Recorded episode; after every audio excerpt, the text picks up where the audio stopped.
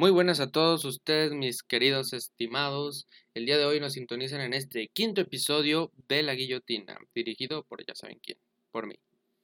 El día de hoy les traigo algo muy interesante porque creo que no ha habido una cinta similar en estos años.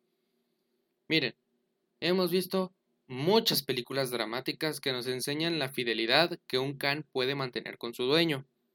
Por ejemplo, no sé, se me ocurre ahorita así rápido, Hachi pero la cinta que ejecutaremos el día de hoy es todo lo contrario. Hablemos de Cuyo. La cinta de 1983 es dirigida por Lewis Teague y es una adaptación de la novela del maestro del terror Stephen King. Creo que no puedo decir mucho acerca de la trama para no tocar spoilers porque esta misma es muy espontánea. Entonces, para no arruinar la experiencia de nadie, eh, seré concreto con el resumen. Así que prácticamente Cuyo es un San Bernardo que al no tener el cuidado y la observación de su dueño, su dueño es un mecánico llamado Joe Camber, empieza a mostrar poco a poco síntomas de rabia.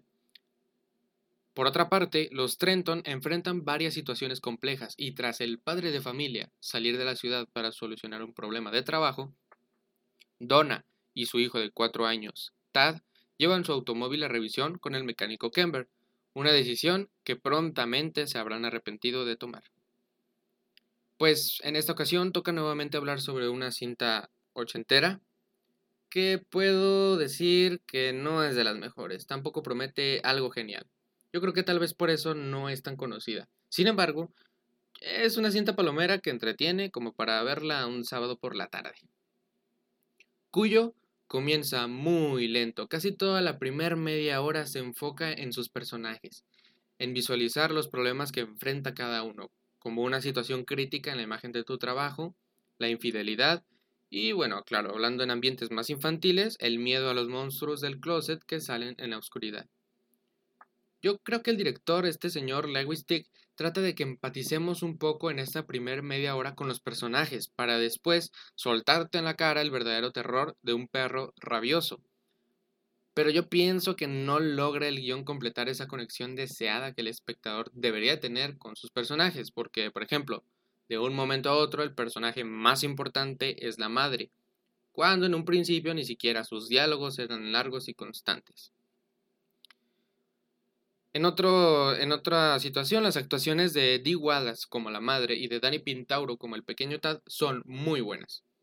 Ahí sí, para que vean, en la parte donde ya se encuentran con el rabioso Khan, siento que sí logran transmitir esa. Eh, sí logran transmitir la situación presentada como ficticia, pero que la, la recibimos como real.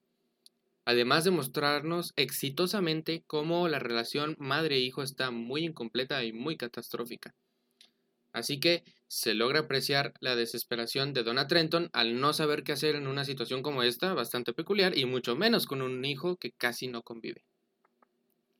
Cuyo dura una hora y media nada más.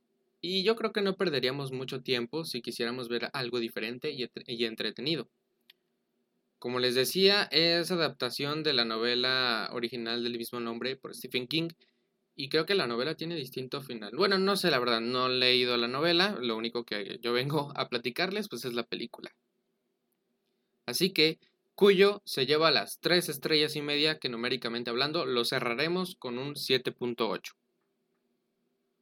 Muchas gracias por escuchar este quinto episodio. Recuerda que estamos disponibles en Anchor y Spotify. Recuerden que en la plataforma de Anchor pueden mandarme mensajes para hacerme sugerencias ah, si quieren que hablemos de diferentes películas. Y como siempre, esperen un nuevo episodio próximamente. Yo soy Esteban Guerrero y sin más por el momento, les agradezco y los dejo. Cuyo demuestra que los murciélagos son los culpables de todo.